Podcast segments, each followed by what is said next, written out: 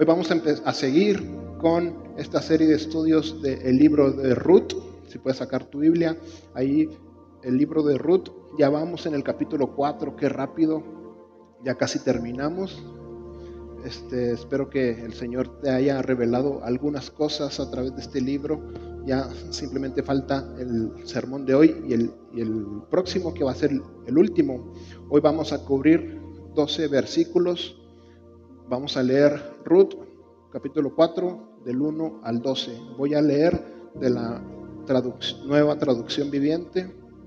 Así que voy a leer, después oramos y después empezamos a lo que el Señor tiene para hoy, para ti. Y dice así, Ruth capítulo 4. Vos fue a la puerta de la ciudad y ahí se sentó. En ese momento pasó por ese lugar el redentor de la familia que vos había mencionado, así que lo llamó. Amigo, ven, siéntate aquí, quiero hablar contigo. Así que se sentaron juntos. Enseguida vos llamó a diez líderes del pueblo y les pidió que se sentaran allí como testigos. Entonces vos le dijo al redentor de la familia, tú conoces a Noemí, la que volvió de Moab. Está por vender el terreno que pertenecía a Elimelech, nuestro pariente. Pensé que yo debía hablar contigo para que pudieras redimir la tierra si deseas hacerlo. Si quieres la tierra, entonces cómprala ahora en presencia de estos testigos. Pero si no quieres la tierra, házmelo saber ahora mismo, porque después de ti soy el pariente más cercano para redimirla. El hombre respondió, muy bien, yo la redimo. Entonces le dijo vos, por supuesto, al comprar tú la tierra de Noemí, estás obligado a casarte con Ruth, la viuda moabita.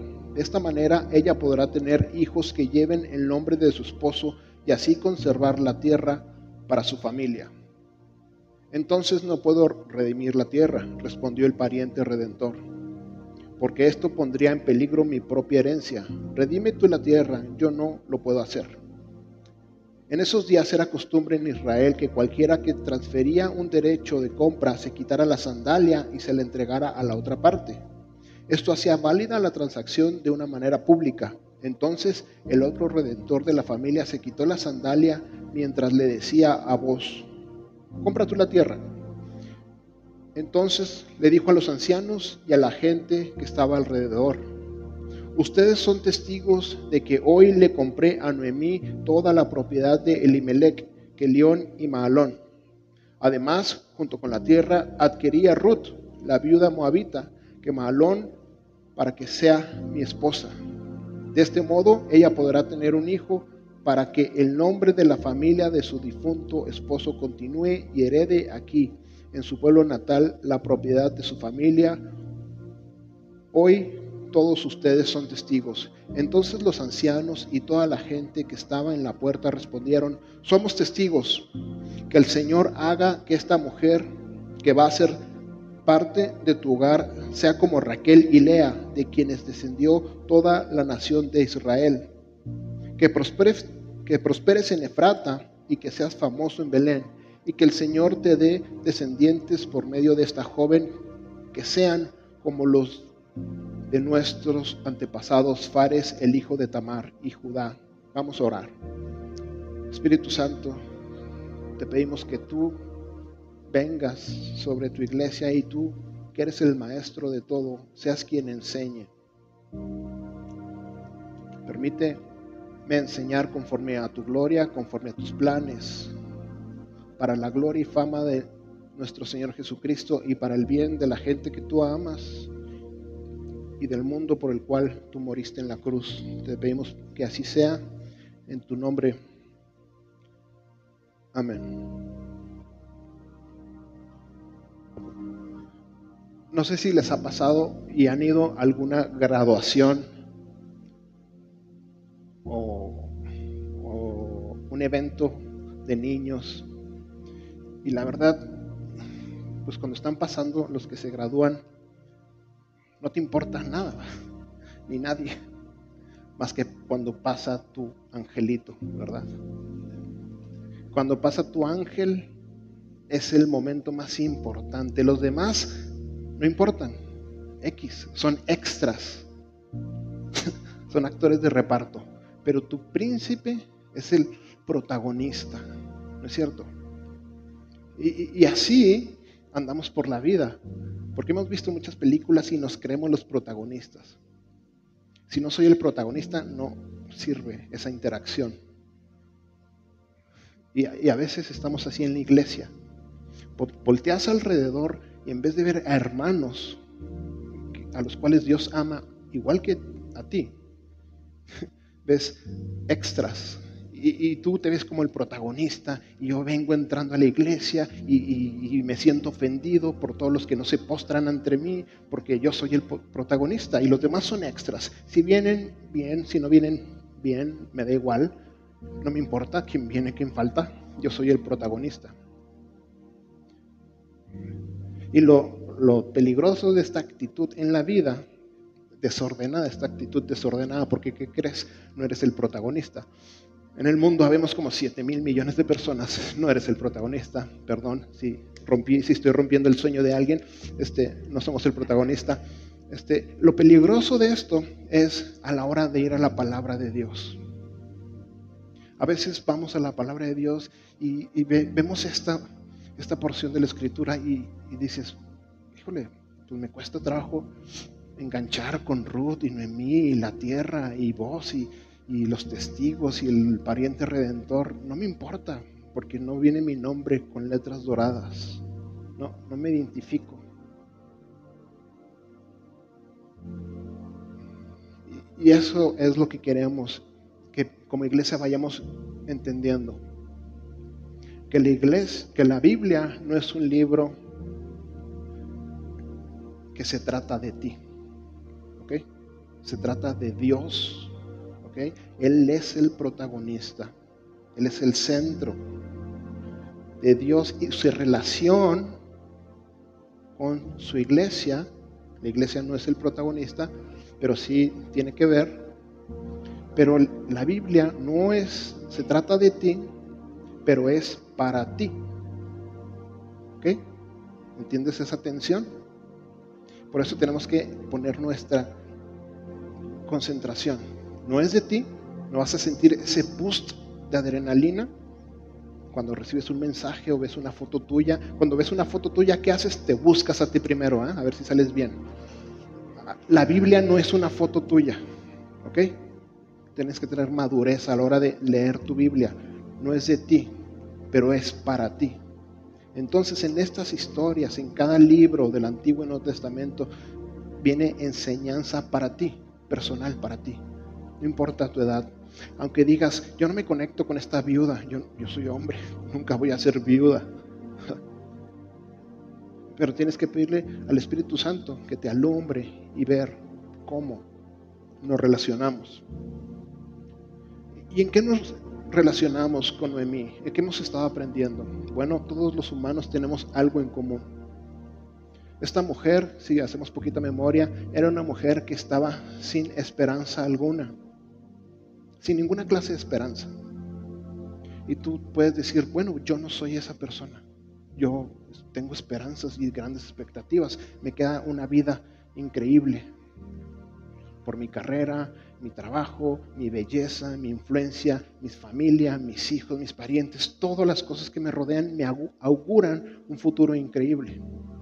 Déjame decirte, hermano, que esta historia nos revela la historia de la humanidad, que no importa quién seas o quién pienses que seas, sin Dios va a llegar un punto tu vida donde se te va a acabar la esperanza.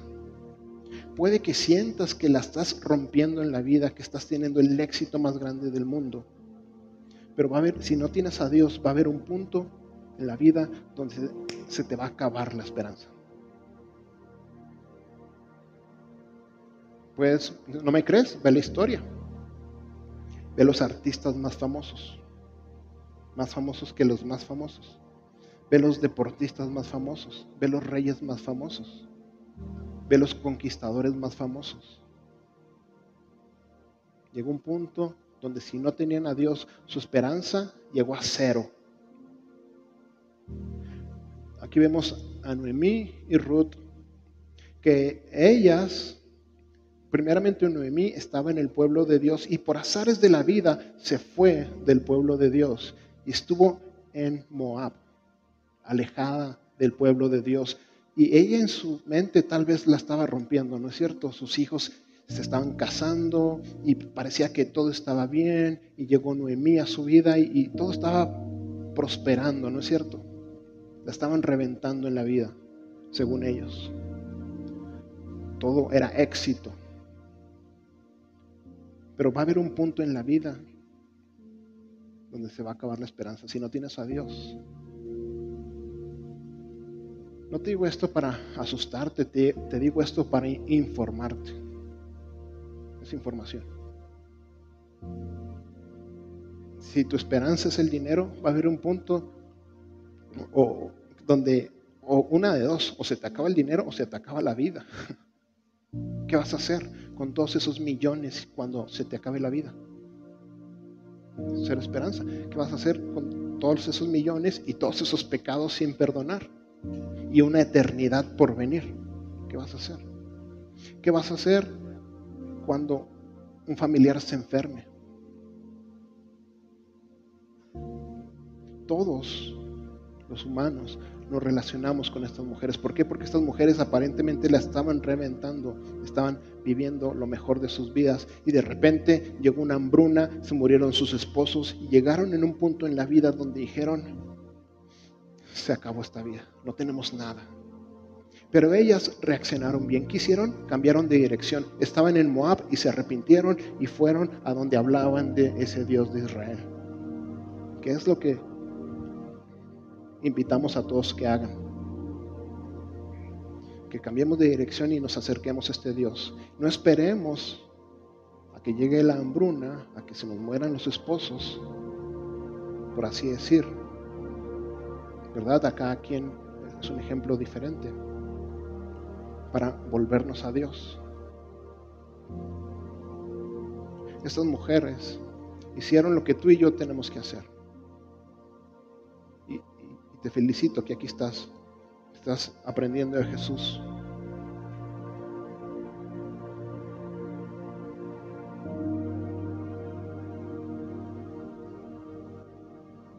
E, esto es la base del Evangelio. Entender que necesitamos a Jesús. Y tú tal vez dices, yo soy muy joven para estas cosas. Mejor me espero a que la vida me, me sorprenda y que la vida me muestre que necesito a Dios. La verdad, si eres joven y la vida todavía no te ha sorprendido, oramos para que no lo tenga que hacer. Oramos para que el Espíritu Santo te dé el don de sabiduría y seas de esos pocos que se acercan a Dios en su juventud.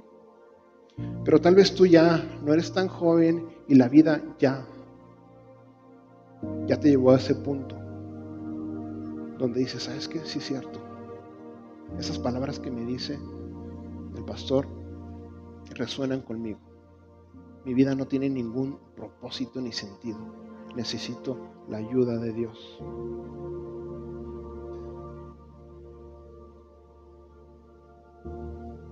Pero todos tenemos que estar conscientes que sin Dios no somos nada. Apocalipsis 3, 17 al 18, te vas a dar cuenta que tenemos en común mucho más con esta Ruth. Imagínate, Ruth era una mujer sola. Se había muerto su familia. Y en esa época una mujer no se podía valer por sí misma, no podía encontrar un trabajo. Apocalipsis 3, 17 al 18, si lo pueden proyectar, dice, tú dices, soy rico, tengo todo lo que quiero, no necesito nada y no te das cuenta que eres un infeliz y un miserable, eres pobre, ciego y estás desnudo. Este es Jesús hablándonos. Así que te aconsejo que compres oro, un oro purificado por fuego, y entonces serás rico. Compra también ropas blancas de mí, así no tendrás vergüenza por tu desnudez, y comprar un ungüento para tus ojos para así puedas ver. Ahorita vamos a ver cómo se compra ese oro, cómo se compra, cómo se consigue esas ropas blancas. Pero lo importante aquí es darnos cuenta que por más rico que digamos que somos, no somos tan ricos. De una u otra manera somos pobres, ciegos y estamos desnudos ante Dios.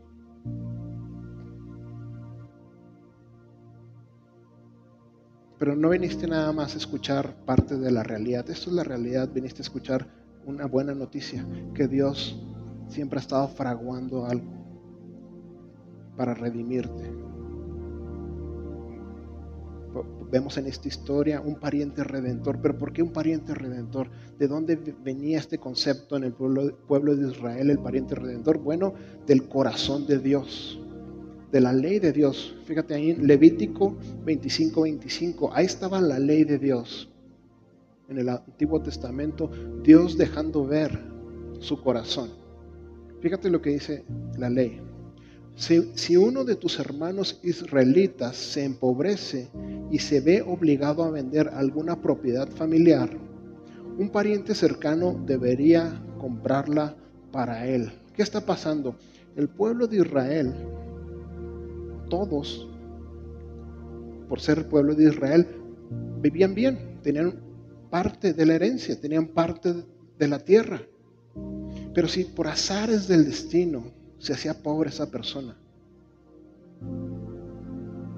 ya sea malas decisiones, fraudes o simplemente así es la vida, Dios había instruido, dado una ley para que esa misma persona fuera rescatada. Y, puso esta ley. Si alguno de tus hermanos israelitas se empobrece y se ve obligado a vender, no importa la razón. No dice si fue mal administrador, si se lo gastó en el casino, en caguamas, en lo que tú quieras. O se lo robaron, no importa. No importa, aquí no está hablando, no está siendo moralista. Quiero que veas el corazón de Dios. Él está poniendo el medio y se ve obligado a vender alguna propiedad familiar. Un pariente cercano debería comprarla para él. Esto es el pariente redentor. Él está diciendo, alguien de la familia debe de llegar al rescate. Dios había puesto esa ley en el, en el pueblo de Israel como sombra de lo que iba a hacer por ti y por mí. Tal vez tú ahorita dices, yo quedaría por tener un pariente redentor. Dios, un tío rico por ahí, ¿no? ¿No nos encantaría? En esos tiempos no había seguro social, no había programas de gobierno, no había nada de esto. Pero Dios puso en su pueblo esta ley que dejaba ver el corazón de Dios. Y, muchos tenemos que darnos cuenta que estamos así. El miércoles pasado hablamos un poco de esta condición, de que como todos, de alguna u otra manera, estamos heridos y desesperados en algún área de nuestra vida. Si no es material, puede ser relacional o emocional. Y te digo, puede que en la vida estemos quebrados y, por cosas que tal vez tú ni siquiera hiciste. Así, así es. Tal vez estás sufriendo las consecuencias de cosas que hicieron antepasados tuyos.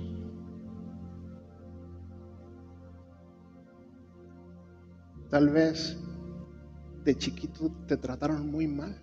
Y hoy dices, sabes, yo, yo sufro de inseguridades porque me trataban tan mal. ¿Por qué me pasó esto? A mí abusaron de mí y yo no puedo confiar en las personas.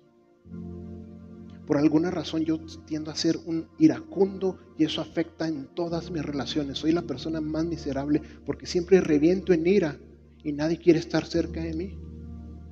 Todos vienen, nomás me saludan y se van. ¿Por qué? Porque soy un energúmeno. No me puedo controlar. Estoy desesperado. Estoy como Ruth. Necesito que alguien me rescate. ¿Qué hice para merecer esta vida? Y, puedes decir como Pablo, miserable de mí. Yo tengo un carácter que me impide conectar con las personas. Yo no sé por qué batallo con cierta droga, con cierta sustancia, cierto alimento que me controla. Yo no sé por qué batallo con ciertas cosas. Inclusive hay personas que así sucede, a veces no fueron deseados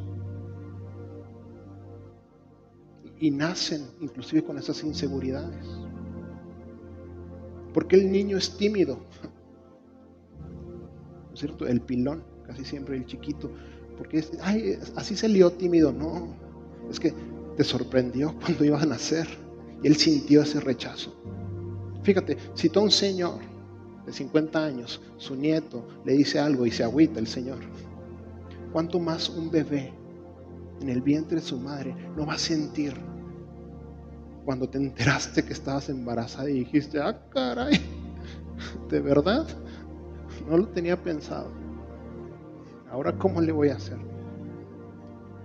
Desde el vientre de nuestra madre habemos personas que cargamos inseguridades, cosas que nos tienen rotos. Todos estamos como Ruth en alguna u otra área de la vida. Todos necesitamos salvación. Todos necesitamos un pariente redentor.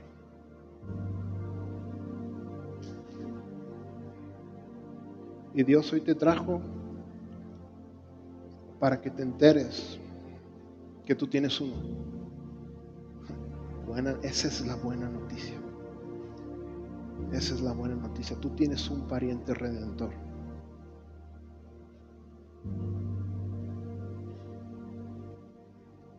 Para empezar, este pariente redentor tiene que ser de tu misma sangre, tenía que ser de la, de la misma familia. Por eso Dios, la persona de su Hijo Jesucristo, tuvo que hacerse humano. Por eso se hizo humano. Por eso tú tienes que creer en Él, convertirte en un hijo, pariente, ¿ok? ¿Ya te suena? Mucha gente quiere que Dios la bendiga y luego ya creo. No, hijito, así no funciona. Primero te haces hijo, primero te haces pariente y después recibes los beneficios. Por eso tienes que creer, por eso te invitamos a que creas. Fíjate, Filipenses 2.7. En cambio, renunció a sus privilegios divinos. Está hablando de Jesús. Adoptó la humilde posición de un esclavo y nació como tu hermano, como ser humano. ¿Para qué hizo eso? Cuando apareció en forma de hombre, ¿para qué se hizo humano? Para que se pudiera ser tu pariente, para que pudiera ser ese pariente redentor tuyo. Se hizo de, tu misma raza, porque déjame decirte que Jesús antes de ser humano primero es Dios, pero por amor se hizo humano.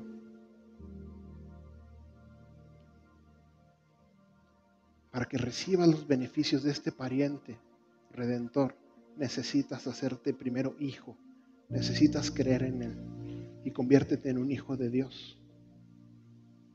Y va a empezar, vas a empezar a vivir una vida diferente.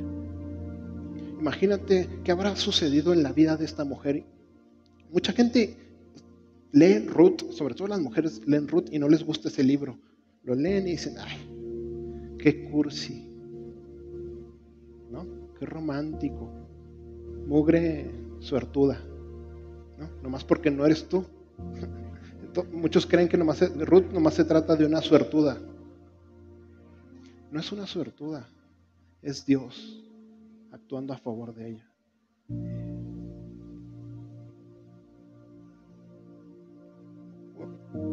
Una lección que vemos es que en esta historia ahorita que estamos hablando del pariente redentor, es que si te fijas que en realidad en esta vida nadie ni nada te puede redimir. Ahorita que estamos entendiendo el concepto del pariente redentor, es alguien que viene y paga por tu pobreza, sea la cual sea. Te vas a dar cuenta en esta vida que nadie te puede redimir. Nadie de, de tus conocidos, nadie de tus conectes, nadie de tus contactos te puede redimir. ¿O sí? Piénsalo. ¿Tus mejores amigos? ¿Tus mejores amigos de la secundaria te pueden redimir? Los de la prepa, los de la universidad, aquel compadre bien acomodado en el gobierno, en la política, ¿quién te puede redimir? Es más, ni conocen tus máximos temores, ni tus peores enemigos. ¿Cómo te van a redimir? Ni el dinero te puede redimir de la muerte ni de la enfermedad. Ni la fama te puede redimir de la soledad. Ni una mujer te puede redimir. Ni, ese hombre tan especial que tú crees. Ni tu carrera. Ni tu belleza. Nada te puede redimir.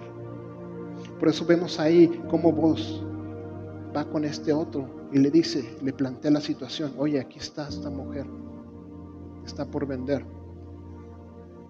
Dice, ¿sabes qué? y, le explican lo que conlleva el precio. Ok, aquí está el terreno, se le hizo muy padre el beneficio. Cuando le platico el beneficio, ok, está muy padre el beneficio. Ah, pero te tienes que casar. Mm. Vio el sacrificio que tenía que hacer y dijo no. No, no le entro. Lo mismo sucede con tu vida. Nadie está dispuesto a redimirte. Porque implicaría dar su vida por ti. E inclusive cuando existiera alguien dispuesto a hacerlo, tal vez tus papás, si tienes buenos papás, no podrían. Porque ni siquiera pueden redimir sus propias vidas. Ellos tienen sus dramas, tienen sus problemas. Entonces, ¿qué es algo que quiero que te des cuenta? Que nadie tiene el poder para redimirte. Y muy poquitos tendrían la voluntad. Y el que llegara a tener la voluntad no tiene el poder. Ni el dinero ni la fama, nada, nada te puede redimir. Entonces no puedo redimirlo, dijo ahí en el versículo 6. Respondió el pariente redentor, el otro porque podría perjudicar mi propia herencia, podría perjudicar mis beneficios. Yo no le entro. Te tienes que dar cuenta en esta vida que sí, estás solo. Ante la ante el pecado, ante la consecuencia, ante la muerte, estamos solos. Nadie nos puede ayudar. Pero ahí vemos en los versículos más adelante, en el 9, otra lección, que el pariente redentor tiene que querer hacerlo. ¿Y qué crees? Tú tienes un pariente redentor que quiere hacerlo, es más, ya lo hizo, y ese se llama Jesucristo. Vemos en el versículo 9 cómo vos, que es una sombra de Jesús, él sí estaba dispuesto a hacerlo. Entonces vos, en el versículo 9 dice, proclamó ante los ancianos y ante todo el pueblo, hoy son ustedes testigos. Él sí quiso hacerlo. Tú tienes a alguien que quiso hacerlo. Y ese es Jesús. Un requisito era que el pariente redentor quisiera hacerlo porque en esos tiempos, aunque estaba la ley, de que tenías que hacerlo. Había muchos, como hoy, que no quieren cumplir, ¿verdad? Como cuando se casan, que, ok, se supone que te tienen que amar, pero muchos no lo quieren hacer. Bueno, lo mismo sucedía en esos tiempos. Está la ley dada por Dios, pero no todos estaban dispuestos a hacerlo. No todos estaban dispuestos a redimir. ¿Por qué? Porque a la hora de redimir, en realidad es un vil sacrificio. Porque, ponlo en perspectiva, era el pariente pobre el pariente rico. ¿Y tú qué ganas con comprarle un terreno que ni quieres? Tú estás perdiendo. El redentor está perdiendo. Tenemos que recordar eso a la hora de nuestra relación con Dios. Tú no le haces ningún favor al venir a la iglesia. Tú no le haces ningún favor a Dios cuando lo adoras. Nosotros no le hacemos un favor a Dios. Acuérdate nuestra condición. Estamos sin nada. Para disfrutar a Dios tenemos que vivir en la realidad. A veces nos salimos de nuestros cabales por tantas mentiras que vemos, por nuestro ego, por tanta serie, mentira y, y canciones que escuchamos, inspiradas por Satanás. Se nos olvida y creemos que le hacemos un favor a Dios. Él es el que nos hizo el favor. Él es el pariente redentor, nosotros no tenemos nada. Y Él nos hace un favor al fijarse en nosotros. Así como vos se fijó en Ruth. Tú puedes decir, ay no, pero Ruth está haciendo un favor porque seguramente Ruth estaba súper bonita y pues, pues, pues, por eso le enteró. ¿no? Típico, todos piensan eso. Déjame decirte que vos en vivía en una clase acomodada, él tenía acceso a las mujeres más bellas, pudo haber conseguido la mujer que quisiera, acomodada, con dinero, cuando quisiera, con terrenos y con lo que tú quieras, buscando un interés. Pero ¿sabes por qué no hizo eso? Porque él, él no tenía que hacerlo, no tenía que redimirla, no debía, pero decidió hacerlo por amor por amor. Y cuando digo amor no me refiero a un deseo genital. Él no se beneficiaba en eso. Él podía conseguir mujeres más guapas. Fue por amor. Un amor genuino. Ese amor que tal vez a muchos nos lo han negado. Ese amor que por no habernos dado tenemos heridas emocionales. Tal vez tú tienes hoy una herida emocional que te tiene en una pobreza. Tal vez tú siempre estás de peleonero y enojón porque alguien te hirió. Necesitas ese pariente redentor. Necesitas que alguien te ame. Tal vez tú tienes una compulsión porque de pequeñito te sucedió algo, sentiste cierto rechazo. Tal vez tú rechazas tu masculinidad o tu feminidad porque se fue tu papá o tu mamá o lo que sea. Necesitas recibir el amor del pariente redentor. Alguien que te ame a ti porque sí, no por lo, lo que tú le puedes dar. Alguien que te ame así como vos amó a Ruth. Él estaba dispuesto y quería hacerlo. Tan así que lo publicó en su red social, lo puso en Facebook y en Instagram. Fíjate lo que hizo ahí. Entonces vos proclamó ante los ancianos y ante todo el pueblo. Dice que fue a la puerta, ahí en esos tiempos, como no, había Facebook, no había Instagram, todo lo que quería ser público tenías que ir a la puerta.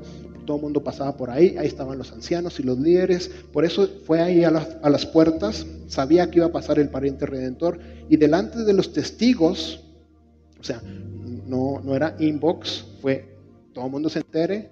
Hoy son ustedes testigos de que le he comprado a Noemí toda la propiedad de Limelec, Quilión y Malón, y de que he tomado como esposa a Ruth, la moabita. Él quería hacerlo y lo hizo público.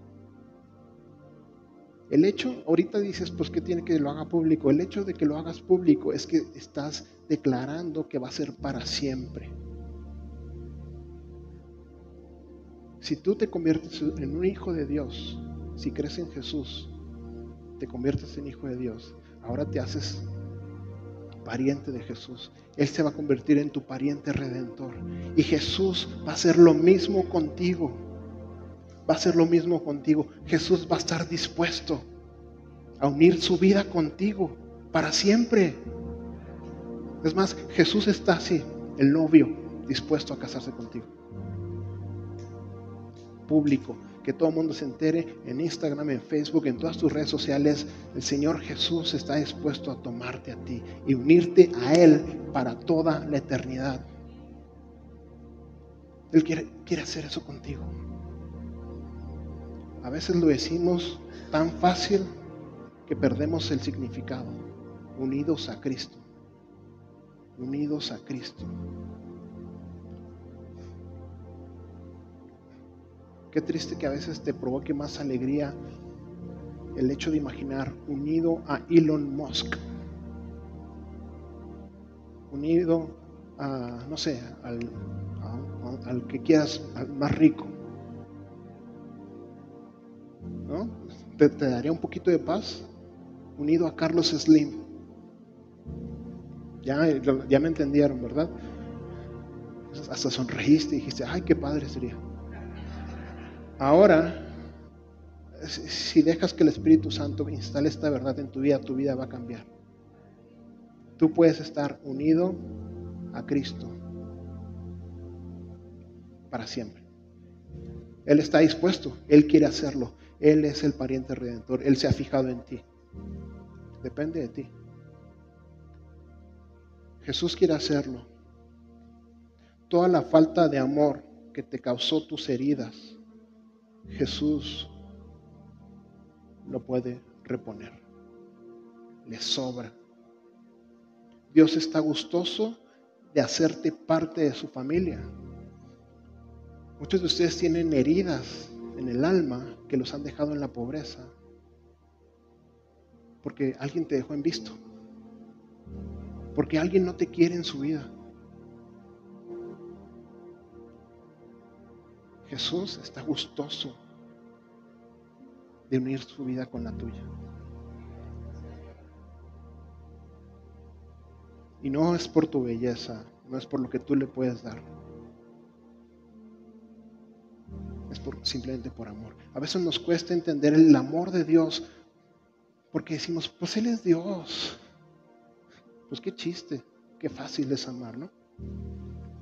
Y se entiende porque estamos acostumbrados al ver el amor desde la escasez y podemos entender, imagínate, y nos enternece, si tú ves a, un, a una persona de escasos recursos compartiendo lo poco que tiene, dices, wow, se me rompe el corazón, ¿no?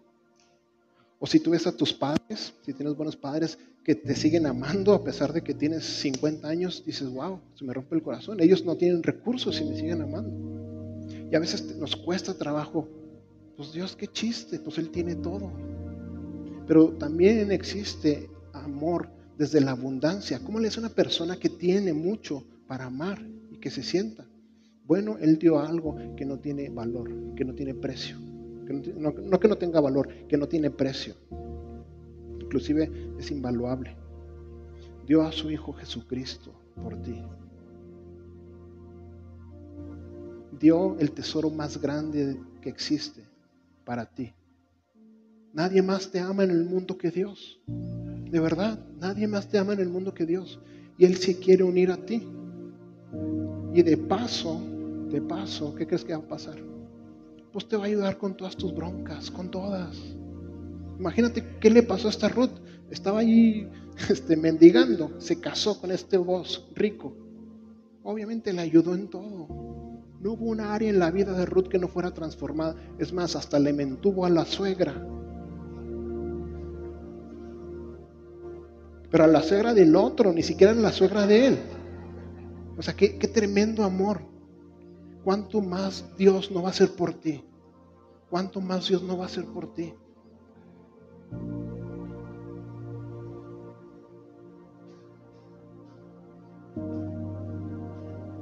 Tenemos que entender esta similitud siempre. Ya se te tiene que quedar aquí, grabada siempre cuando escuchemos el concepto de la novia y el novio, de vos y Ruth y Cristo y la iglesia. ¿Ok? Y cuando digo Cristo y la iglesia es Cristo y tú. Están destinados a estar juntos para siempre. Para siempre.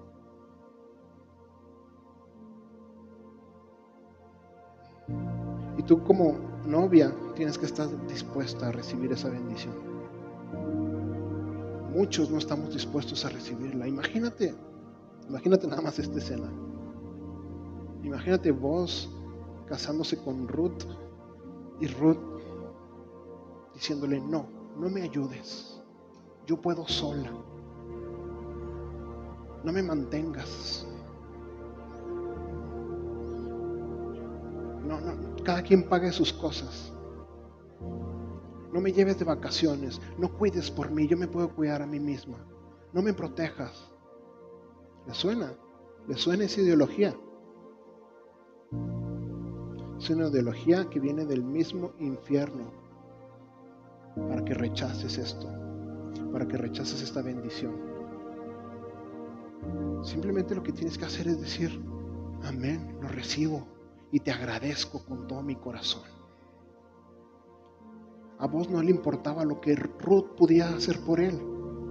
¿Tú crees que se iba a impresionar vos por lo que Ruth pudiera hacer por él? No, mira, te platico de mis inversiones y que... A Dios no le interesa lo que podamos hacer por Él.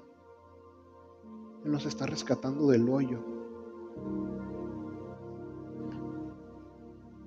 Así que tenemos un redentor que quiso redimirnos no por imposición, sino por amor.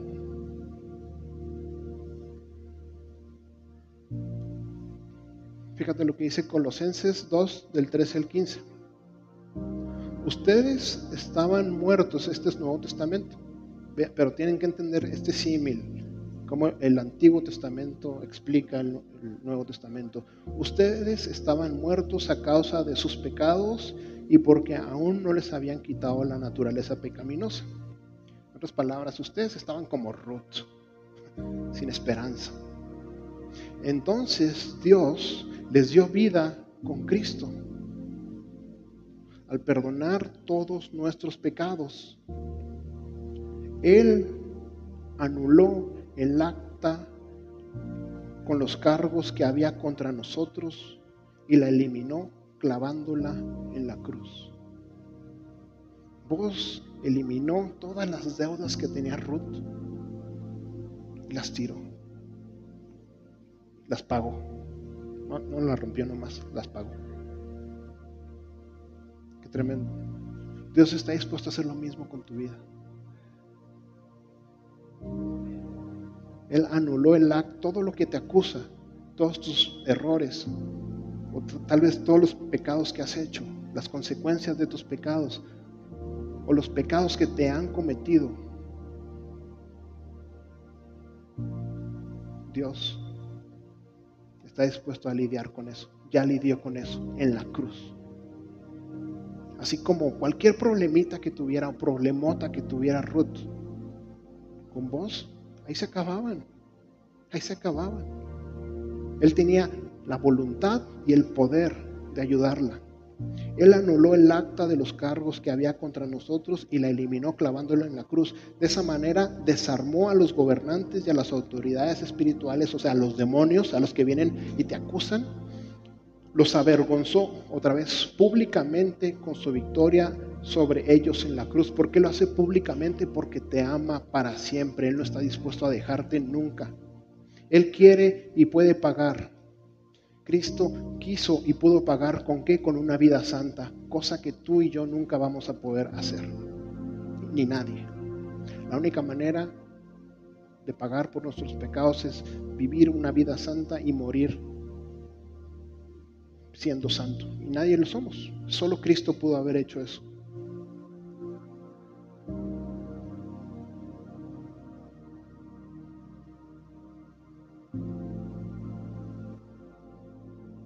Tenemos que entender que este redentor tuvo que haber hecho este sacrificio.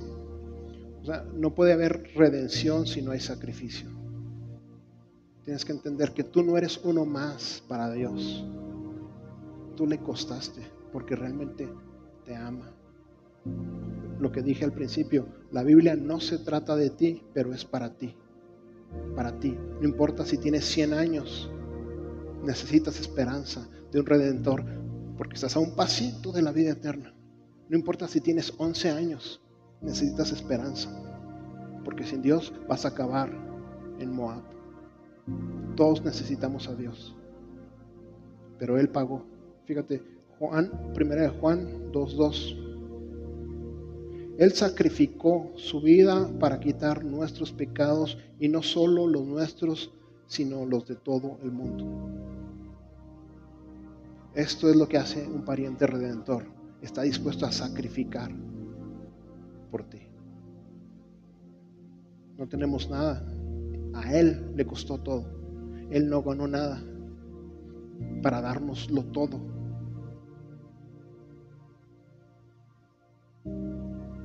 Esta no es una historia de Hollywood, donde Él se enamora por la belleza de esta mujer. Esta es la palabra de Dios, donde revela que como humanidad no tenemos nada. Y Jesús se sacrificó para salvarte. Este es el Evangelio.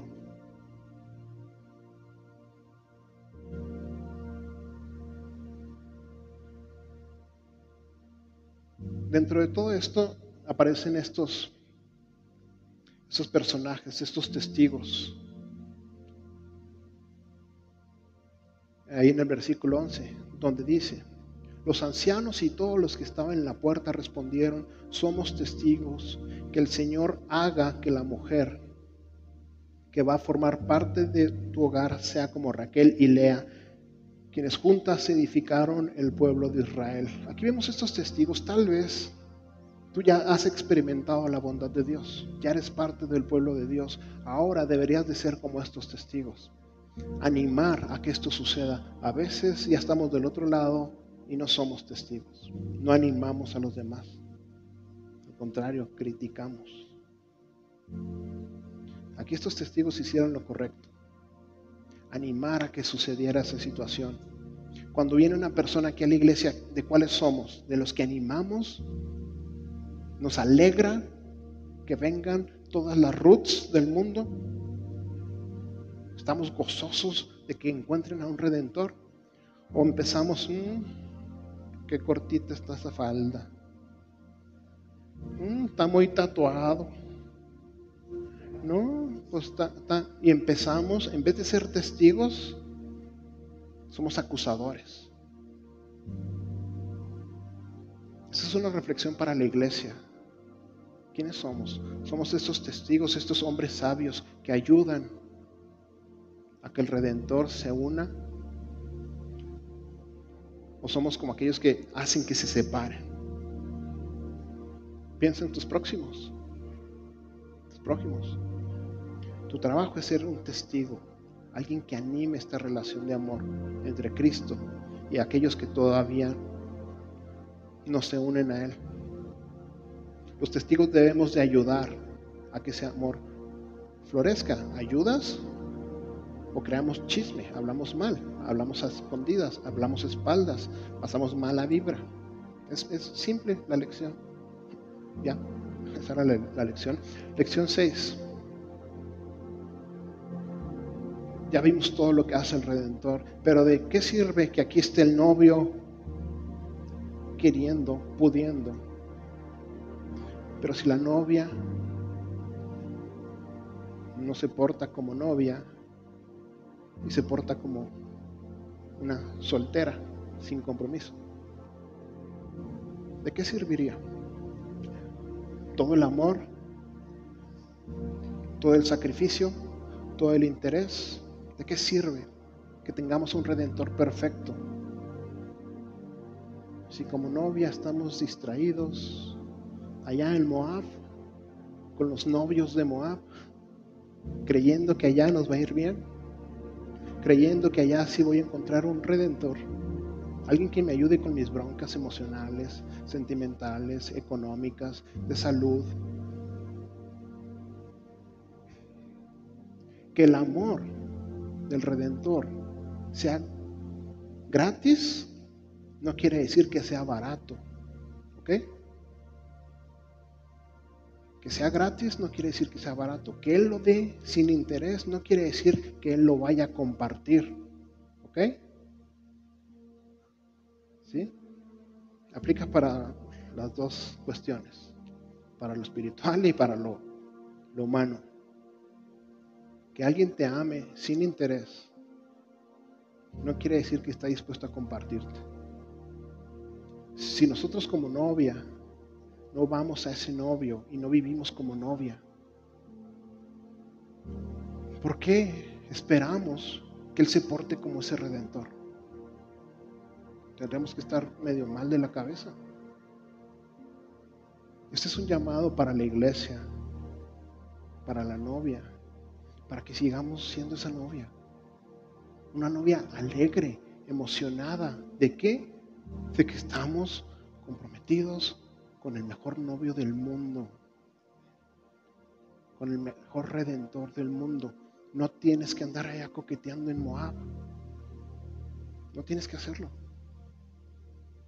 Tal vez antes lo hacíamos por ignorancia, pero mira, a partir de aquí ahora en adelante, si lo haces porque quieres. ¿No es cierto? sí, cierto. Pero para todo eso hay gracia y tenemos un redentor que está dispuesto a seguir amándonos.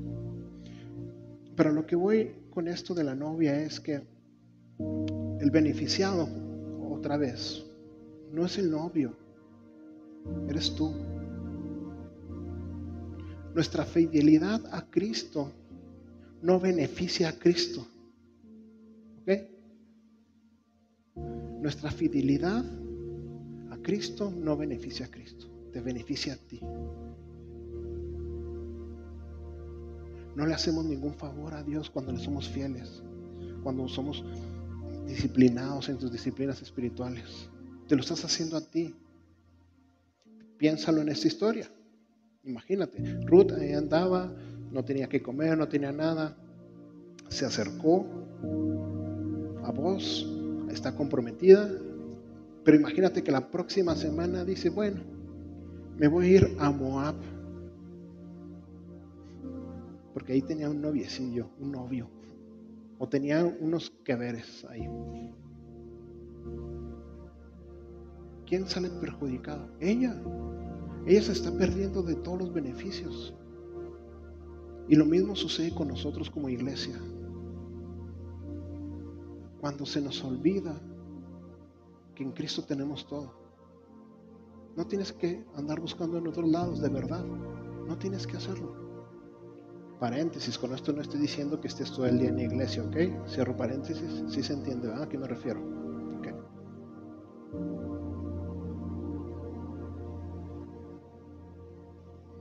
Colosenses 2.12. Ya con esto casi vamos a terminar.